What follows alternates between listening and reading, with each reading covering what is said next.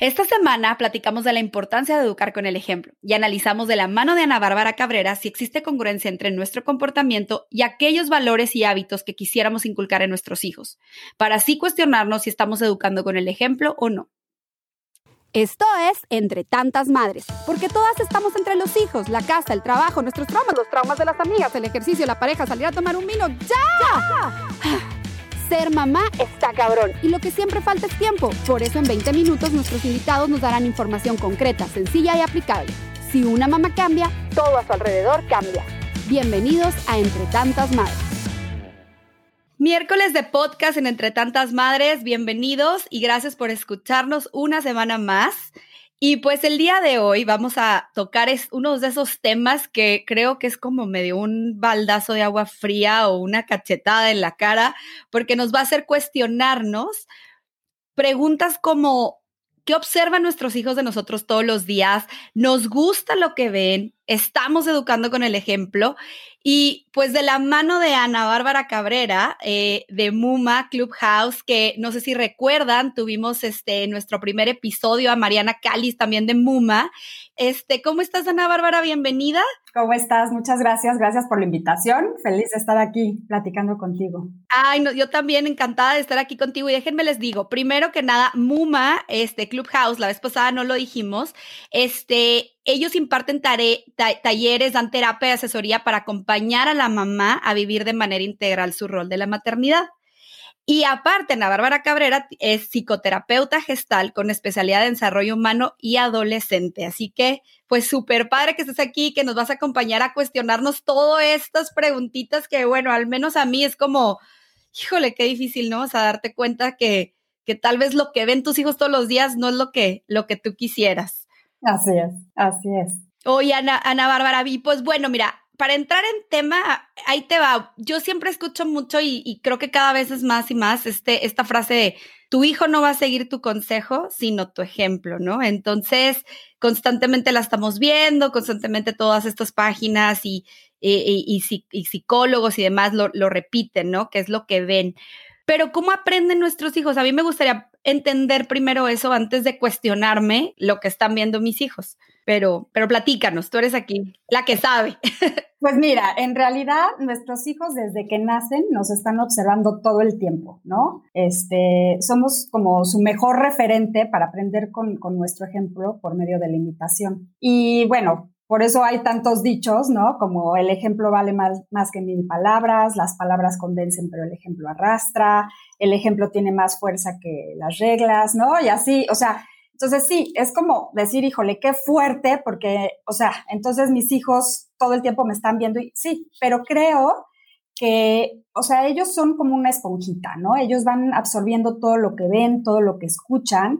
Y para nosotros, que somos su primer referente para todo, a lo mejor puede ser como una carga, pero creo que es importante como, como entender que si nosotros, o sea, vemos que ellos están imitando todo de nosotras, nuestros gestos, nuestras acciones, nuestra manera de hablar, cómo gestionamos nuestras emociones, cómo nos relacionamos, ¿no? Podemos como ir poco a poco, eh, nada más trabajando en nosotras, siendo eso que queremos que ellos sean después, ¿no? Entonces, sí, ellos sí están todo el tiempo observándonos, nos imitan y puede ser pesado, pero este, también tenemos que confiar en, en nosotras y en lo que nosotras queremos darles como ese ejemplo. ¿No? Claro, y sabes que en el, en el cierre de nuestra primera temporada tuvimos a, a Vane Grunwald, ella es eh, coach de crianza consciente, y fue, nuestra, fue nuestra invitada, tuvimos un, un, episodio muy padre, con ella cerramos, y recuerdo que dijo una frase que, que se me quedó grabada, que decía, tus hijos son tus mayores maestros si estás dispuesta a escuchar. Y, y tal vez suena como contradictorio, como, ah, ¿cómo? O sea, yo eh, educo con el ejemplo, pero ellos son mis maestros y estoy dispuesta a escuchar. Pero creo que, que a mí como que me, me hizo eh, clic esa frase en esto, porque creo que eh, todos los días ellos me hacen cuestionarme o aplaudirme la persona que soy. No sé si hace como sentido, ¿no? O sea, entonces, en muchas cosas me pregunto, me gusta lo que están viendo, ellos me lo ponen en la cara, ¿no? O sea, cuando de pronto tengo una actitud o, ellos mismos tienen una actitud, ¿no? Eh, uno grita o, o está, imitan que están en un celular, de repente digo, ay, hijo, o sea, ellos están viendo eso, ¿no? O sea, como me lo ponen en la cara y me hizo mucho sentido como respecto a este tema. Pero eh, platícanos tú, Ana Bárbara, porque es importante cuestionarnos y qué están viendo, o sea, qué, qué es lo que están viendo nuestros hijos todos los días de nosotros. Y sí, totalmente, ¿eh? O sea, yo creo que nuestros hijos lo, que hacen es que nos enfrentan con nuestra sombra, con todo eso que no nos gusta de nosotros, ¿no? Entonces, por eso se vuelven nuestros maestros. Y creo que al ser su primer referente, es bien importante voltearnos a ver antes a nosotras, antes de sermonearlos y de decirles cómo deben de hacer o qué deben de hacer, es fijarnos si estamos haciendo lo que nosotras les estamos pidiendo a ellos que hagan, ¿no? Porque es bien fácil este, decir y sermonear y echar todo el choro mareador.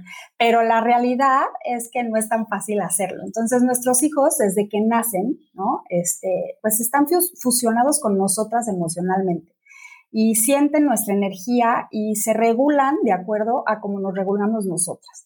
Entonces, ellos saben perfecto cuando decimos algo y que no es congruente con lo que estamos haciendo. O sea, si decimos una cosa pero no estamos siendo congruentes, ellos se dan cuenta, ¿no? Y no, a lo mejor no conscientemente, pero sí lo sienten, sí se dan cuenta. Entonces, podemos jurar que ellos no se dan cuenta este, y hacer como si nada pasara, pero, pero en el fondo sí, ¿no? Y, y así, así van siguiendo a lo largo de los años. Entonces, creo que cuestionarlos nosotras lo que ellos ven nos ayuda a poder lograr que hagan las cosas por convicción, ¿no? O sea, que lo hagan porque, porque lo vieron, porque lo vieron en nosotras y porque están convencidos. Y que no lo hagan por miedo a que nos enojemos o que los vamos a castigar o que vamos a gritarles, ¿no? O sea, que realmente hagan las cosas porque lo están viendo en nosotras, ¿no?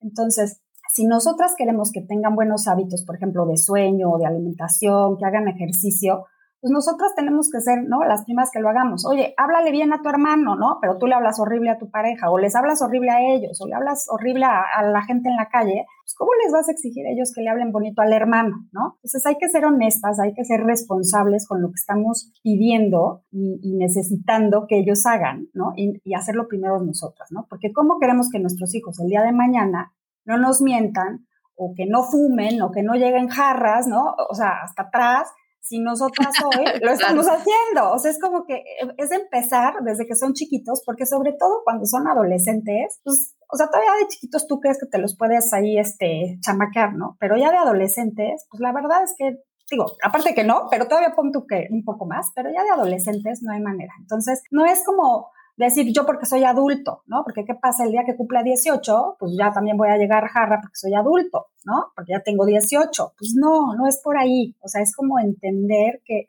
desde dónde estoy diciendo las cosas y por qué quiero, o sea, decirle eso a mi hijo, si yo realmente lo estoy haciendo. Entonces, creo que es importante ver nuestros hábitos, nuestros valores, nuestro comportamiento, cómo queremos que sea el de ellos y entonces, este, pues actuar nosotros así, ¿no? Y empezar por nosotras y no por tener, no por querer tener hijos perfectos, o sea, porque muchas veces pasa eso, o sea, como que yo no lo puedo hacer, pero quiero que él sí lo haga, que él sea perfecto porque esa parte lo que me representa entre la sociedad, ¿no? Como una mamá perfecta, y eso no existe, no debe haber perfección ni en ellos ni en nosotros, y, luego les exigimos mucho para que ellos hagan lo que nosotras no queremos hacer o porque pensamos que no lo podemos hacer. Entonces es como, a ver, no, hay que ser congruentes, ¿no? Entonces vamos a enseñarles a, también a, ser compasivos, a permitirse ser imperfectos, este, a equivocarse, a validar sus emociones, y para eso pues no podemos olvidarnos nosotras incluirnos en esa fórmula, ¿no?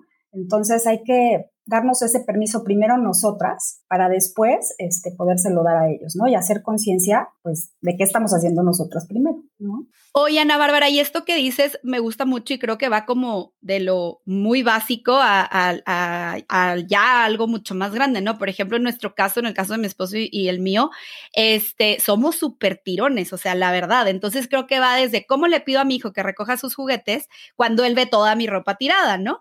O también te puedes ir ya algo mucho más grande de hábitos destructivos que te están haciendo daño y que tú misma lo estás diciendo ahorita, no tomar, fumar, este, no sé, otras cosas, y que como yo ya a mi adolescente o a mi adulto joven le pido no lo hagas y toda mi vida lo vio, lo vio que lo hice, ¿no? Es, es, es como incongruente. Y, y, es, y me gusta mucho esto que estás diciendo, pero tal vez suena muy tonta mi pregunta, pero ¿cómo lo hacemos? Porque tal vez dices, ay, es que educa con el ejemplo, pues haz lo que tú, lo, lo, que tú quieres que ellos hagan y lo van a hacer. Pues sí, suena fácil, pero en el diario vivir y en la realidad creo que es difícil. O sea, ¿por dónde empezamos? Sí, mira, creo que no hay pregunta tonta y creo que realmente, eh, pues sí, sí parece fácil, sí lo es, pero a veces pareciera que es muy difícil, ¿no? Entonces creo que lo principal es como la congruencia de, como dices, o sea, ¿cómo le voy a pedir a mi hijo que recoja su cuarto y sus juguetes si yo tengo toda la ropa tirada. Entonces creo que podemos ir como haciendo cambios chiquitos, este, llevando una vida pues más saludable y más de acuerdo a lo que yo le estoy pidiendo a él, ¿no? Estas exigencias que luego tenemos con nuestros hijos de lo que queremos que ellos hagan y que nosotros no lo hacemos. O sea, es voltearnos a ver primero, como decir, a ver, ¿desde dónde le estoy pidiendo que recoja su cuarto? ¿Desde dónde me pongo así, este, no, histérica de ver tirado su cuarto? Si es una proyección mía, si es algo que yo no estoy haciendo, es algo que a mí no me gusta de mí, entonces por eso se lo estoy exigiendo a él, para que él no sea igual. Entonces, primero tengo que ser congruente, primero tengo que decir, a ver, no me gusta ver su cuarto tirado, pero la realidad es que yo soy súper desordenada. A lo mejor no me voy a poner a arreglar mi cuarto perfecto, pero en vez de dejar tirado el pantalón en el piso, pues lo voy a recoger, lo voy a poner en la banquita, lo voy a ¿no? poner para guardarlo mañana o poner, lo guardo en las mañanas, yo qué sé, o sea, ir haciendo como modificaciones, ¿no? Entonces, ser congruente con lo que le estoy pidiendo a mi hijo y este, y también cuando me equivoco, ¿no? Pues reconocerlo y decirle, ¿no? O sea, mira, yo tampoco este, he sido la más ordenada, pero ¿qué te parece que vamos a tratar de ir cambiando esto tú y yo? Porque la verdad no me gusta este, ver la casa tirada. Entonces vamos a hacer un esfuerzo y juntos vamos a ir cambiando, ¿no? Entonces es como poco a poco, sin esta exigencia así horrible de tienes que hacerlo ya perfecto, sino es como poco a poco, ¿no? El segundo creo que es bien importante, es el autocuidado, ¿no?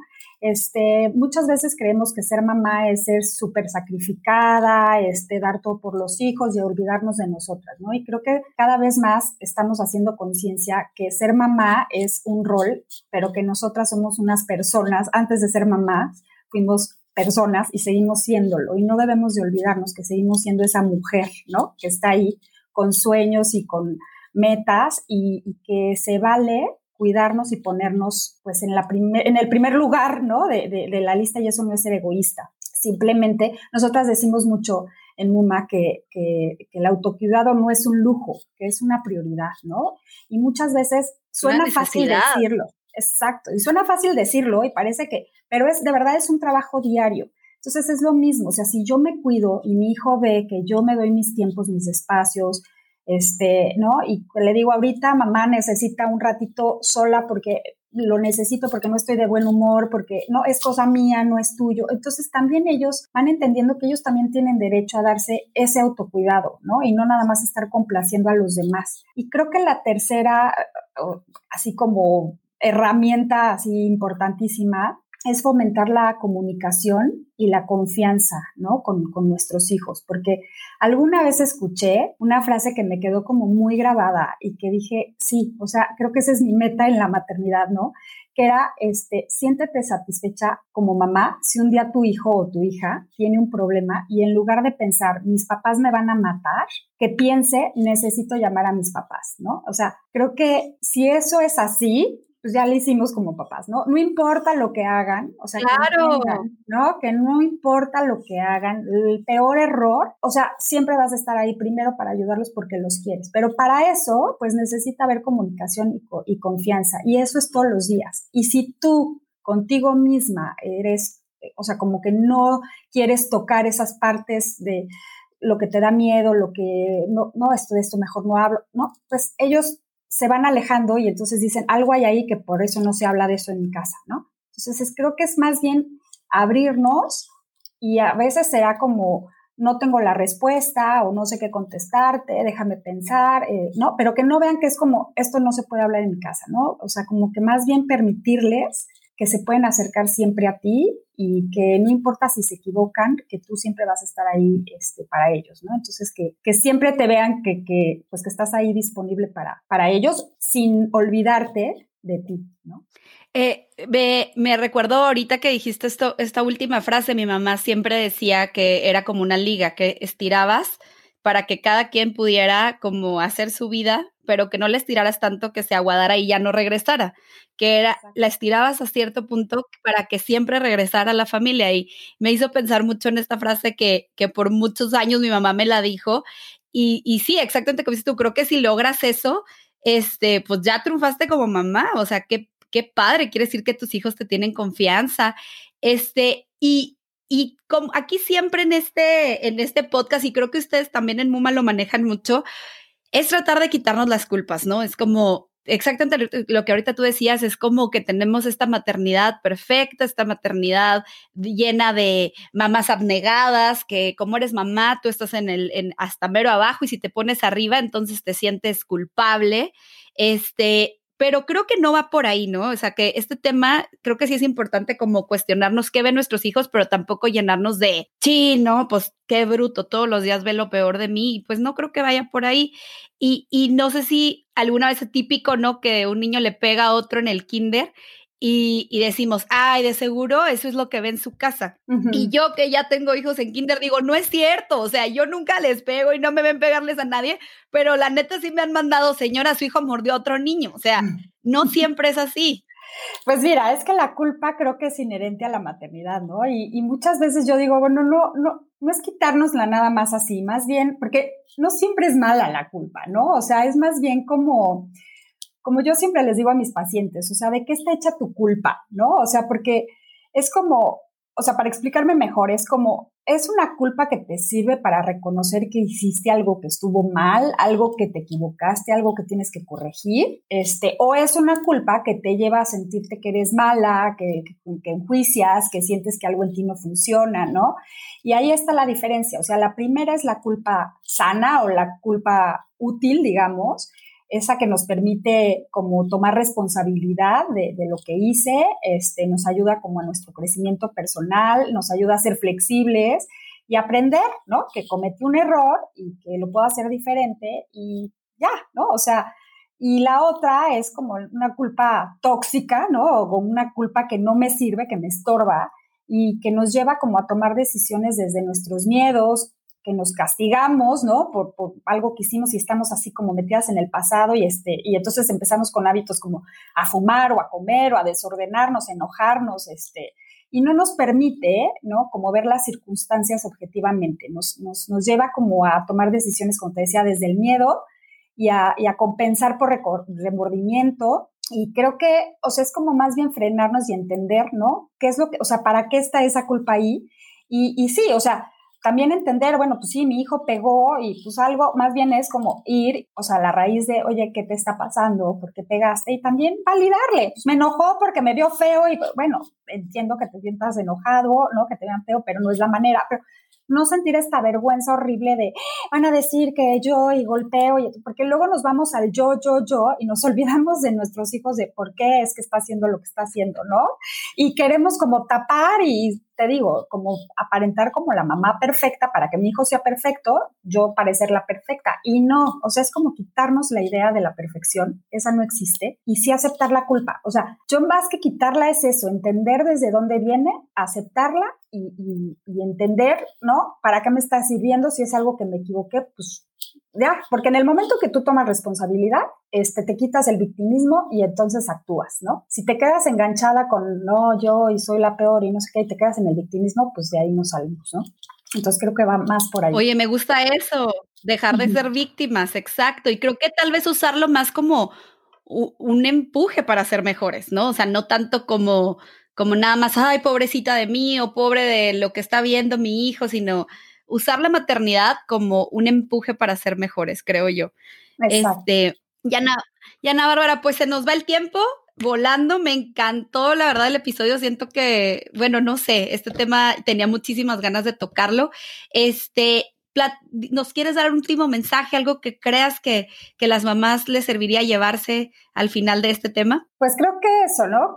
como ya dijimos, que, que, se acuerden las mamás que hay que ponernos en la fórmula, que el amor no es sinónimo de sacrificio y de dar todo y olvidarme de ti y eso ya me hace una buena mamá porque al final cobra factura, ¿no?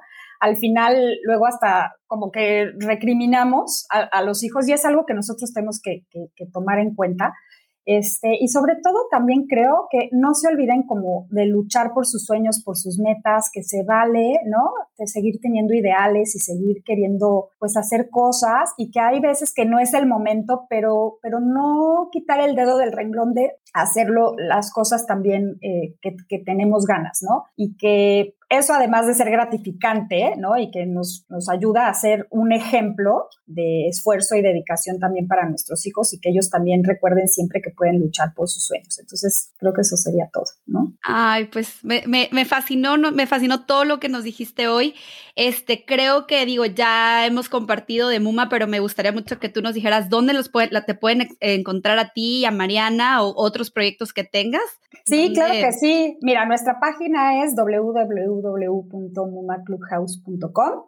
Ahí viene todos nuestros talleres, este, información de nosotras, ¿no? Este, las terapias que damos, asesorías, todo, ahí nos pueden encontrar. O también, bueno, nuestro Instagram que es arroba mumaclubhouse. Igual en Facebook, la verdad es que Facebook no, no lo usamos tanto, pero, pero también ahí está. Y este, y bueno, pues ahora sí que ahí estamos. Ahí estamos para lo que necesiten. Ay, pues muchísimas gracias, Ana Bárbara. Este, gracias por aceptar esta invitación, gracias por compartirnos todos tus conocimientos. En verdad, yo creo que uno de los episodios que más me ha gustado. Este, y pues muchísimas gracias y nos estamos viendo. Gracias a todos los que nos escucharon.